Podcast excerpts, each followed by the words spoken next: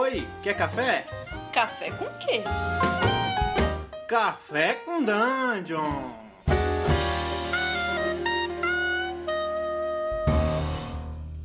Bom dia, amigos do Regra da Casa. Estamos aqui para mais um Café com Dungeon, na sua manhã com muito RPG. Meu nome é Rafael Balbi, eu estou bebendo um cafezinho preto aqui, estou mexendo o açúcar no fundo dele com uma colherinha que eu comprei de uma companhia de mercenários que trouxe um tesouro que eu não sei de onde veio, mas que bom, parece ser valioso. e para a gente vai falar sobre esse, esse tipo de narrativa com, com o grande Pepe. Fala, Pepe, beleza? Bom dia. Bom dia, cara. Tô aqui tomando meu chazinho de camomila para ver se dá uma tranquilizada nessa correria toda. Vamos lá, vamos que vamos. Cara, é, a gente vai falar sobre CMB, que é o teu sistema. É, você lançou ele aí nas interwebs aí no Guilda dos Mestres, né? Foi apresentando o seu, seu, seu, o seu jogo.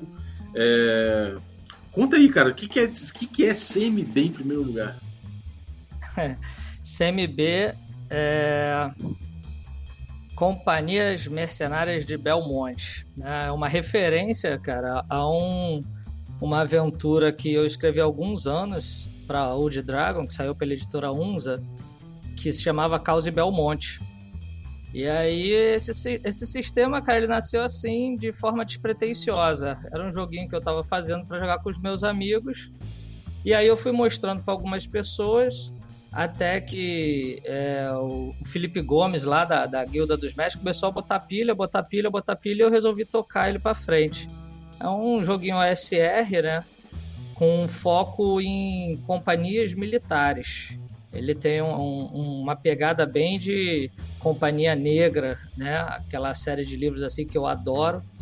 É... E aí eu fui desenvolvendo isso e postando na internet. A gente está aí, cara. Estamos quase que com o texto pronto já todo e já estamos com a capa pronta. Os artistas estão trabalhando. A gente vai lançar esse ano um financiamento coletivo se tudo der certo.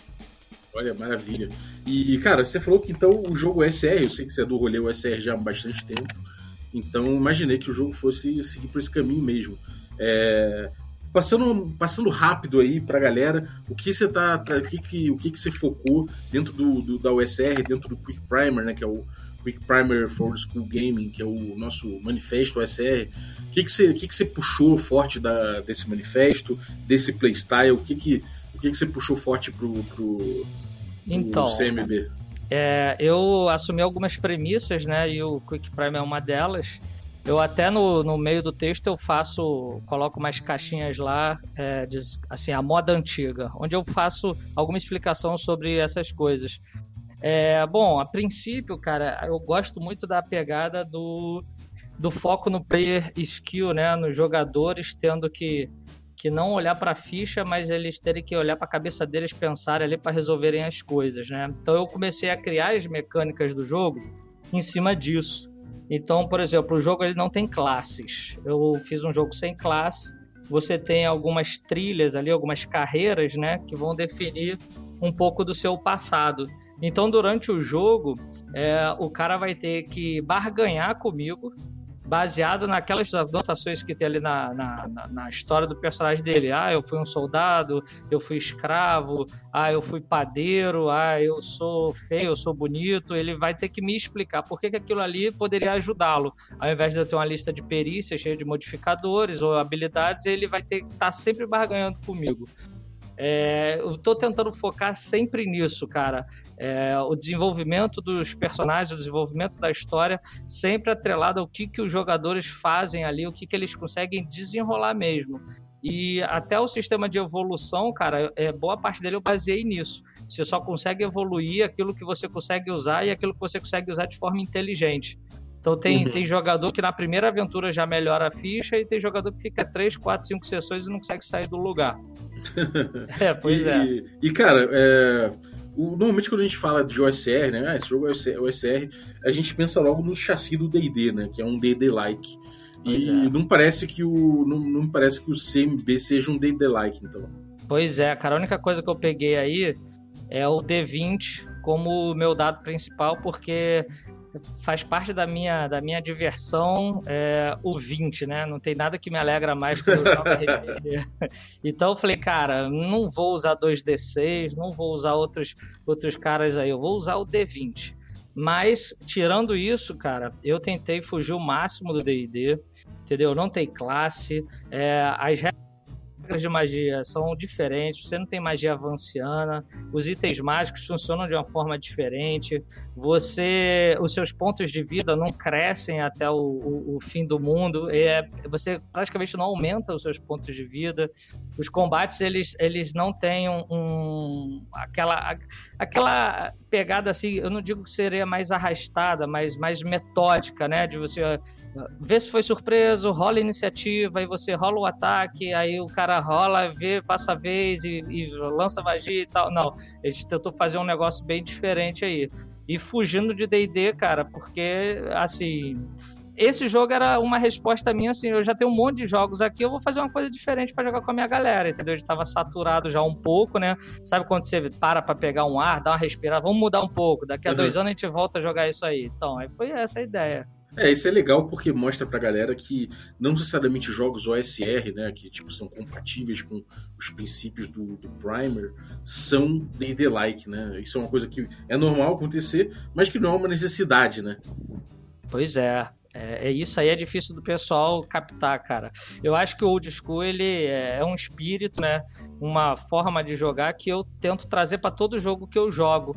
E no, no CMB não, não foi diferente, cara. Eu tentei botar isso em todo cantinho ali, em todo lugar.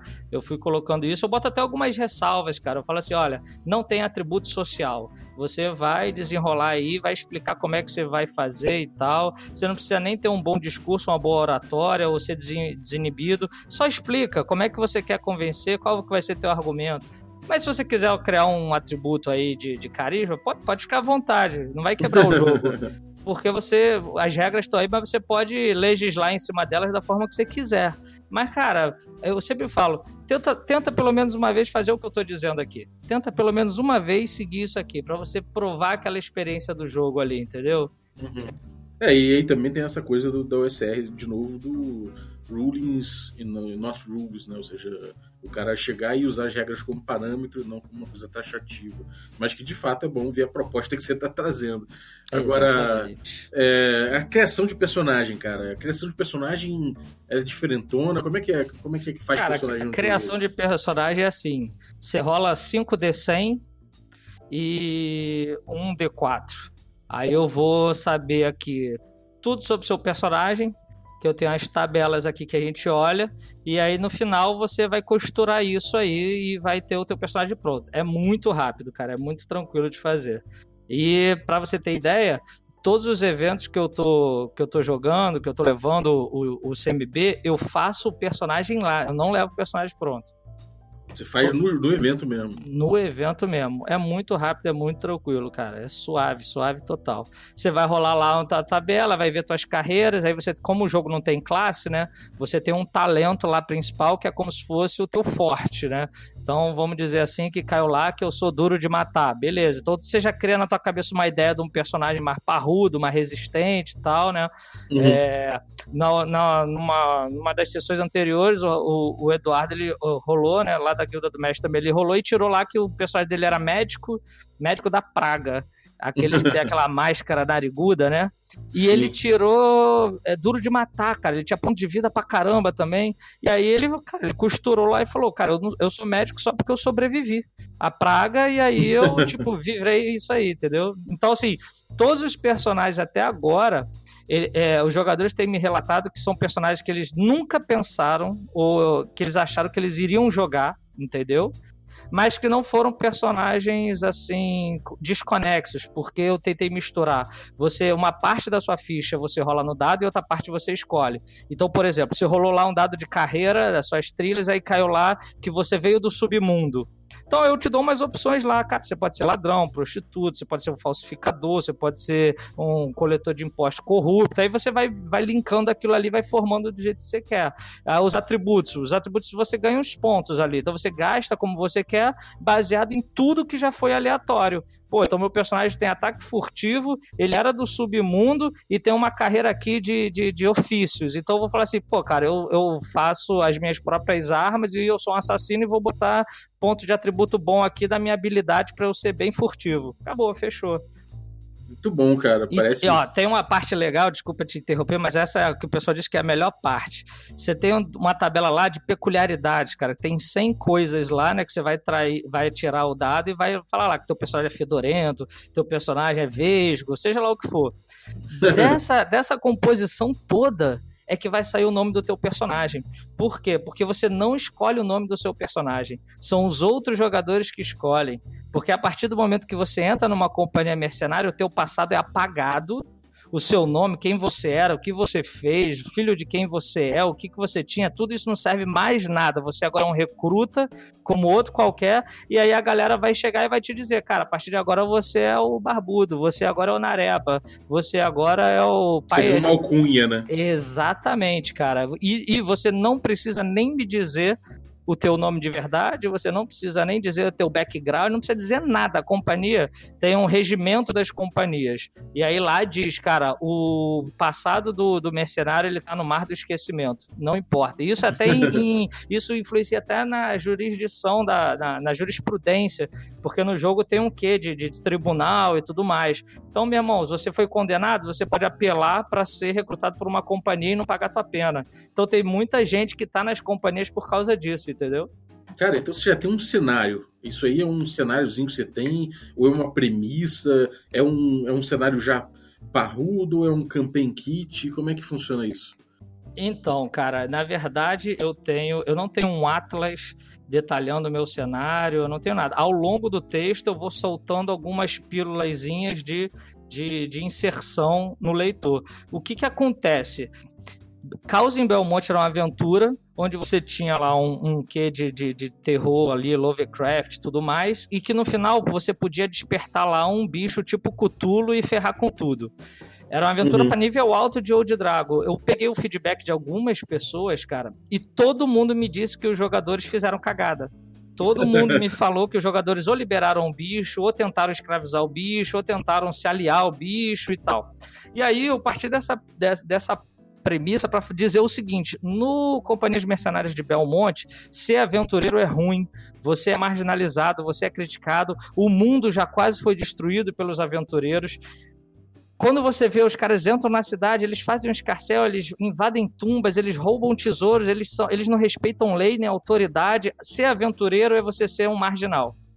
As Piratão. companhias, exatamente, as companhias elas vieram, resolveram o problema de Caos e Belmonte e começou a criar um novo nicho aí de mercado e um segmento da sociedade que são os exércitos livres. Então você tem dinheiro, você não vai contratar meia dúzia de cara na taverna, você vai contratar um exército que tem um regimento que obedece leis, que emite relatório, que tem toda uma responsabilidade, entendeu?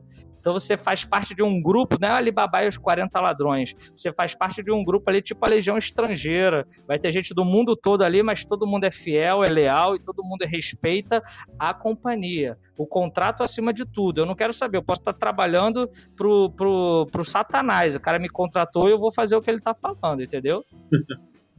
Muito bom. E... Aí, olha só, é, desculpa, mas é, você perguntou se já tinha um cenário bem, bem, estabelecido e tal. Cara, tem a minha campanha que eu, que eu jogo, né? E eu tô, eu tô narrando uma campanha de one-shots nos eventos. Por quê? Porque uma das maiores dificuldades de você narrar as campanhas é que a galera falta, a galera não dá continuidade e tal. Então, cada sessão que eu jogo é o mesmo exército, a mesma companhia, fazendo diversas missões diferentes num cenário de guerra. Então, são várias missões na mesma guerra que vão culminar com a conclusão lá, quando eu lançar o livro, eu termino essa campanha. Mas aí tá todo mundo jogando em momentos diferentes e, e você tá na tua missão e às vezes você vê o que a, o pessoal da outra mesa fez, eu, eu, eu narro e vou misturando as coisas. É bem legal, cara, principalmente para quem não consegue manter uma campanha consistente. Pô, isso é excelente, porque no, no fim, no, no fim das contas, então, você tem um cenário totalmente emergente, né?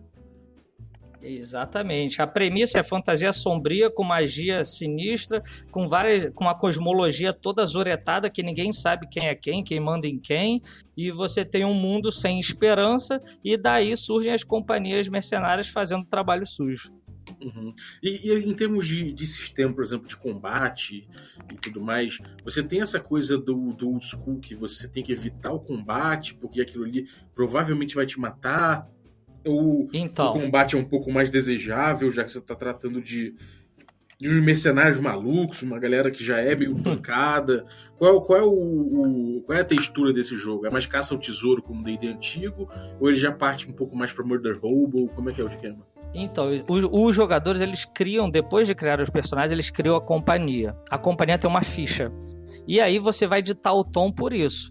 Eu já tive jogo que a companhia era 100% sobrenatural todos os personagens tinham alguma coisa sobrenatural. E os caras só faziam missão de coisa sobrenatural. A, o último playtest que eu fiz, a companhia era os cachorros loucos. Só tinha 20 pessoas na companhia, porque a, toda missão que eles faziam morria metade. Os caras eram inconsequentes e saíam na porrada com Deus e o mundo. Então, cada grupo vai editar é, o ritmo ali da sua companhia. Agora, é importante dizer o seguinte: o combate ele é letal. Eu tentei. É, eu não queria que o combate fosse demorado. Então você não tem rodada, você não tem iniciativa. Basicamente é assim o combate. Ataca primeiro quem diz que atacou. E Caralho. se duas pessoas falarem ao mesmo tempo, atacou quem gritou mais alto. Começa assim. Caralho, ele... é uma zona. Exatamente. Só que se você ataca o cara e você erra, automaticamente você toma o dano do cara. Puta merda. Então você, você errou, se fudeu. Exatamente isso. Então você, não, você não ah. joga dado como mestre não jogo dado como mestre. O mestre só. O, o, mestre tem até alguma situação que ele pode jogar se ele quiser consultar as tabelas e tal, mas eu mesmo não jogo dado nenhum, cara. Falo pro pessoal jogar tudo. Se você atacou o cara e acertou, você dá o seu dano. Se você errou, você toma o dano dele. Se você tirou um sucesso meia-boca, vocês dois tomam um dano um do outro, mas sempre tem dano. Sempre vai ter dano. A ideia é que o combate você queira que ele acabe logo e a ideia é que você tente evitar, porque a qualquer momento você, você pode ser massacrado. Por quê? Quando eu causo dano, eu escolho quem é o próximo a agir. Então, meu irmão, se o meu lado causar dano o tempo todo, a gente vai ficar aqui quicando e rebocando todo mundo. É tipo aquela briga de galera que tu vê teus amigos batendo todo mundo, tu se, se anima mais, e aí vocês começam a atropelar todo mundo. É mais ou menos assim. Você tem recursos, né, para você tentar mudar essa, inverter essa ordem de ação. Você pode gastar XP. No jogo a gente tem dois tipos de XP: a XP do personagem e a XP do jogador, que são os pontos de legado. A XP do personagem você ganha. É, é, normalmente, matou, é, sobreviveu ao combate, pegou um tesouro, mapeou uma região, é bom pra galera do X-Crawl, se você mapeia o hexágono todo, você ganha XP. E aí, você pode torrar esse XP no meio do jogo. Caralho, tô morrendo, quero rolar esse dado de novo, gasta XP. Caraca, tomei um dano, preciso de mais vida. Aí você toma um fôlego, ganha 5 de vida. Caraca, acabou minha sorte, quero mais sorte. Você vai torrando tua XP. Então é normal o nego torrar XP enquanto joga. E os pontos de legado, cara, são pontos que eu dou para tentar criar um vínculo de unidade, de grupo entre os jogadores. Isso é muito interessante, porque assim o jogo, é, você morre muito no jogo. Se você tiver azar, então, você morre demais. Algumas pessoas ficam, poxa, caramba, só morro, só morro. Mas cada sessão que você joga, eu te dou um ponto de legado. Se você me ajuda lá, você assume o papel de médico da companhia, você vai anotar o ponto de vida da galera, as condições, veneno e tudo mais, eu te dou um ponto de legado. Se você quer ser o tesoureiro da companhia, eu te dou um ponto de legado. Se você chega na hora, eu te dou um ponto. Se você traz o lanche, eu te dou um ponto. Se você desliga o celular, eu te dou um ponto. Aí no final, o que, que você faz? Você tem um monte de ponto de legado que funciona igual o cash de, de joguinho eletrônico, cara. Depois tu vai na minha lojinha e troca. Aí, porra, já morri pra cacete, só que eu juntei um monte de pontos de legado jogado. Agora dá para eu jogar de Conan? Porra, dá. Agora você pode jogar com Conan. Você vai ter três talentos a mais, dá para comprar ponto de atributo, dá para fazer isso, isso e aquilo, entendeu? Então é um negócio bem legal, cara. Ah, isso é interessante, porque então ele, você acaba estimulando essa coisa do jogo episódico, né? Sim, a ideia é assim, é totalmente isso. Às vezes eu não explico nada, cara. Ó, a tua missão é fazer isso, isso, isso. Eu dou o briefing para eles. Aí tem uma fase de preparação onde eles escolhem quais recursos da companhia eles vão usar. Pô, então para essa missão, vamos usar os cães farejadores. Para essa missão, vamos levar um enfermeiro aqui também. E, porra, vamos, vamos ter que levar búfalos para caminhar pelo Pantanal. Beleza, os caras vão fazer a missão. Meu irmão, acabou a missão eu não digo nem o que, aconteceu nem nada. A gente entra na fase de caserna que é uma fase onde o jogo fica um pouco menos cheio de adrenalina. Eu rolo o D12, caiu lá 12. Daqui a 12 meses é que vai dar outra merda. Nesse meio tempo a gente vê tudo que aconteceu com a companhia, com cada jogador, a gente rola umas tabelas, a companhia pode pegar praga, pode ganhar, achar um tesouro, pode surgir outros contratos. Então, tipo assim, é bem, é bem episódico. Eu posso estar hoje no, no Alasca e amanhã estar tá no deserto do Saara e eu nem vou te dizer por quê. A companhia simplesmente mandou você vocês lá. Muito bom, cara. É, e, e, explica melhor a magia. Como é que funciona a magia do, nesse jogo? Cara, a magia é o seguinte. Eu tentei fazer uma parada é, bem simples. Você tem um texto de duas linhas que descreve a tua magia. Ponto. Você faz um teste do teu atributo mente e você conjurou ela. Se você tiver uma carreira de, de conjurador, você foi e conjurou ela.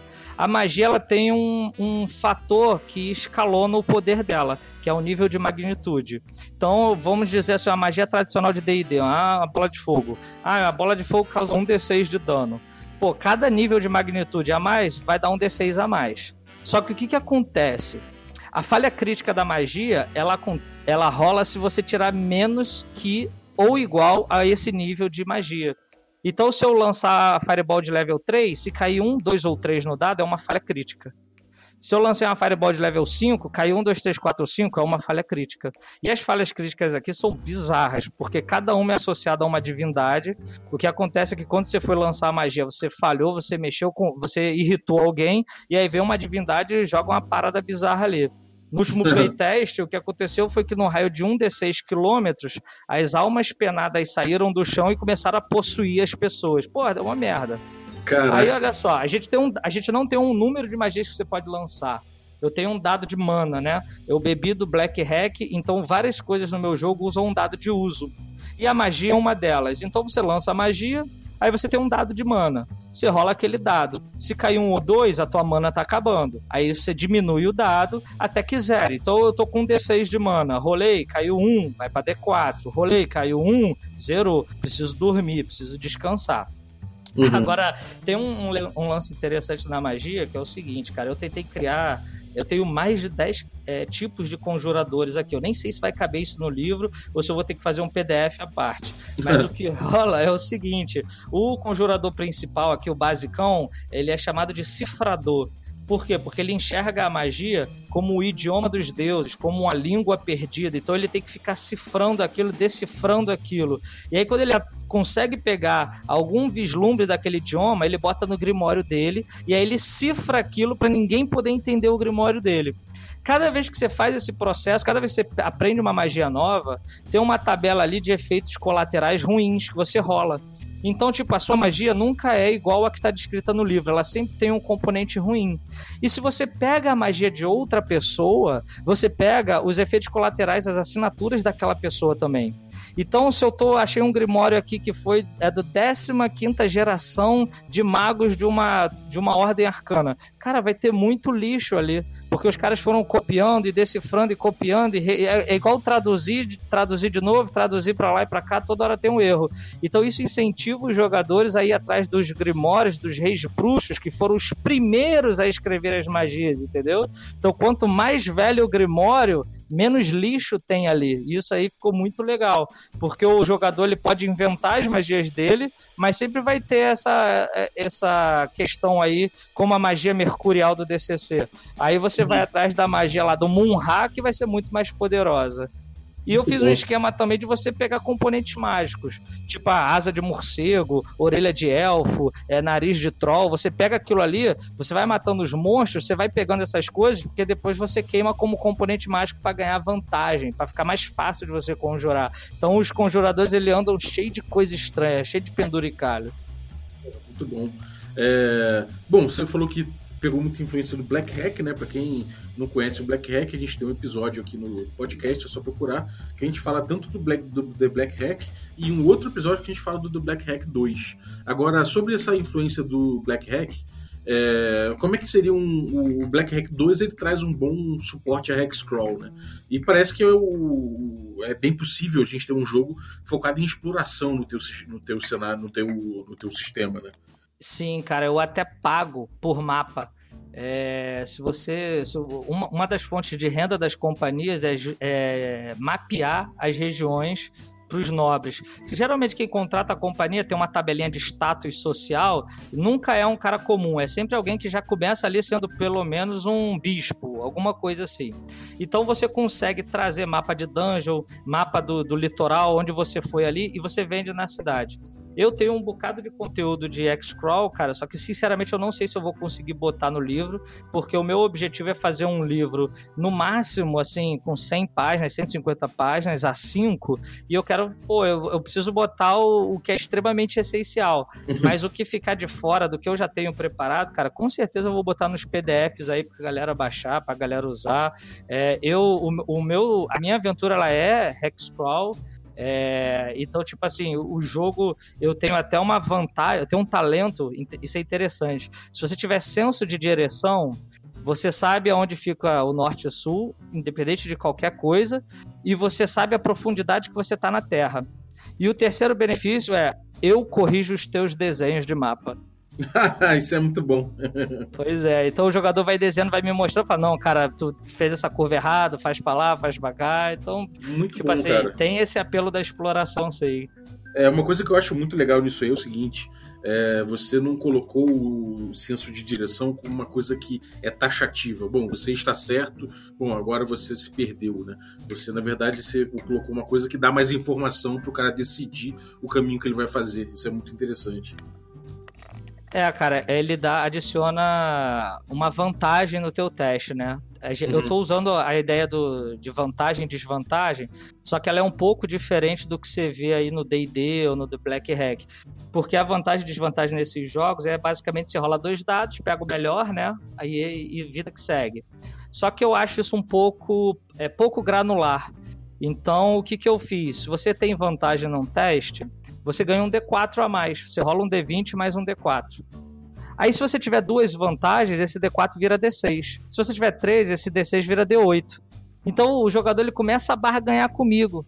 E eu começo a, a, a, negociar com ele ali. Não, cara, mas olha só, tá chovendo, diminui o dado. Ele, pô, mas o cara tá longe, pô, aumenta o dado. E aí você vai negociando com aquilo ali. Cada carreira já adiciona uma vantagem. A companhia também adiciona vantagem. A companhia tem um atributo chamado glória. Se a glória da companhia é 3, tem um pool de vantagens ali que você pode me dizer, porra, mas eu sou um cão sarnento e eu não desisto nunca. Eu vou e pego um dado de glória da companhia. Então, tipo assim, você rola um D20, mais um dado que vai ser o modificador. Só que esse dado pode aumentar ou diminuir. Você pode jogar com menos um D6 ou você pode jogar com mais um D6 ou mais o D8 e você vai barganhando assim, entendeu? Ficou bem legal, cara.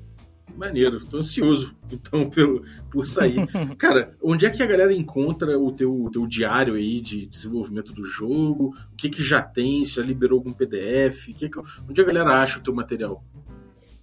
Cara, o material está sendo. É, o processo de criação dele está sendo documentado lá no, no, no site da guilda dos mestres.com.br. A gente tem uma coluna lá chamada Forja. E não só o meu jogo, mas outros jogos vão estar vão tá aparecendo por ali também. Eu fiz essa coluna para acompanhar o desenvolvimento de jogos, então o CMB tá lá. O nosso Facebook também eu estou divulgando. É, sempre que sai no site, a gente bota lá né? Nos grupos de WhatsApp, principalmente no grupo do The Black Hack, eu sempre solto spoiler lá, eu sempre solto as coisas antes lá. O pessoal até apelidou o jogo, né? Antes de saber o nome, era o Pep Hack, né? Porque tudo eu falo lá no grupo do The Black Hack, a comunidade é super maneira. E é, é isso, basicamente Facebook e o nosso site. Também sai no Twitter, cara, da GDM. Mas pelo site pelo Facebook você vai ver tudo em tempo real ali. E no, no grupo do Black Hack você vai pegar os spoilers, né? Os spoilers. Maneiro. Então, galera, vou botar link para isso aí tudo, tanto pro, pro server no Discord quanto para pro blog e tudo mais. Então, vocês fiquem ligados aí e vão acompanhando o desenvolvimento do jogo. E aí você pretende lançar como? Você vai lançar ele, ele, ele em algum em que formato? Cara, eu vou lançar ele de forma independente, fazer um financiamento coletivo lá no Catarse, né? E eu tava. tô, tô com o cronograma aí apertado, mas eu não vou. Não vou me precipitar aqui para falar a data, mas eu queria fazer antes da, do meio do ano. Mas a Sim. gente ainda tá fechando aí alguns artistas, tô vendo aí, tô procurando a gráfica direitinho, né? A ideia é que saia um produto legal e barato, né? É, parafraseando meu amigo o Aislan, é, o RPG legal é aquele que cabe numa nota. Então eu queria fazer um negócio que coubesse numa nota, 50 merréis no máximo. Então a gente vai ter que pechinchar bastante, procurar bastante e tal, né? Mas, cara, se tudo der certo, a gente vai conseguir um resultado legal aí. E como eu já disse, o que não der, eu largo aí depois para o pessoal na internet. Não tem problema também não. Vai ter PDF a rodo aí, porque eu gosto do jogo, eu jogo o jogo e eu, eu não, não quero lançar um jogo no mundo e deixar ele órfão depois. Maravilha. Perfeito, cara. Então, porra, valeu, Pepe. Obrigado aí por, por participar aqui. E quando tiver mais próximo do lançamento, a gente faz outro aí para dizer como ficou o jogo no final das contas e como é que tá sendo o, o, lançamento aí. Beleza? Pô, eu que agradeço, cara. Obrigadão aí, obrigado pelo apoio. E já começaram os playtests online. Qualquer dia aí a gente pode marcar e ver se tu joga para ver a tua opinião aí também. Maravilha, maravilha. Eu te dou, uns, te dou uns pontos de legado aí, depois no financiamento coletivo, quem sabe não rola um frete grátis aí. Porra, foda. Maneiro. Galera, vocês estão ouvindo esse, esse podcast aí na quarta-feira, tem nosso stream presencial online. A gente joga atualmente um hiato com outros jogos diferentões aí, mas é, já está terminando. Daqui a mais ou menos umas quatro sessões, a gente vai voltar com a terceira temporada de Magic Punk, nossa campanha de D&D quinta edição. A gente já jogou Solar Blades em Cosmic, Cosmic Spells, já jogou Masks, vai jogar, deve jogar outras, outros jogos aí de, do Apocalipse também, outro old school. O Diego Bacinello vai mestrar com a gente aqui alguma coisa de terror. E esses jogos todos ficam gravados no youtube.com/barra regra da casa. É, a gente vai ao ar toda quarta-feira às 21 com, esse, com essa stream presencial e às terças-feiras a gente vai ao ar é, não, presencial, não é uma stream presencial, mas é uma stream por Roll20 e a gente joga No Armies, que é um jogo noventeiro aí de fantasia urbana, e também Blades in the Dark, que está chegando na sua conclusão com, com Carlinhos Malvadeza. É, tudo isso você encontra no YouTube, como eu falei. Fora isso, nossas redes sociais todas aí. Você encontra a gente no instagram.com.br é, regra da casa, é, Twitter, Facebook, enfim, tudo isso aí. É, só para avisar também, no dia 21, dia 23 e 24 de fevereiro, eu vou estar no Joga Brasília. E vou estar lá levando uma oficina de Hexcrawl, um painel sobre o OSR, vou estar fazendo mesas é, de DCC, vou estar mestrando também uma de D&D quinta edição com aventuras da Sagen, eu vou distribuir, inclusive, é, são aventuras da Goodman Games, que a Saga está lançando no Brasil. Eu vou distribuir algumas aventuras lá, alguns módulos lá em Brasília. Então, se você é de Brasília, cola lá que vai ter, não só eu, é, representando Regra da Casa e o Perdido no Play, que são os meus canais, mas vai ter também o a galera do Game Chinchilla, Formação Fireball, vai ter bastante gente lá. Então, cola que vai ser muito maneiro. E obrigado, Pepe. Valeu, até a próxima, cara. E obrigado, gente. Valeu.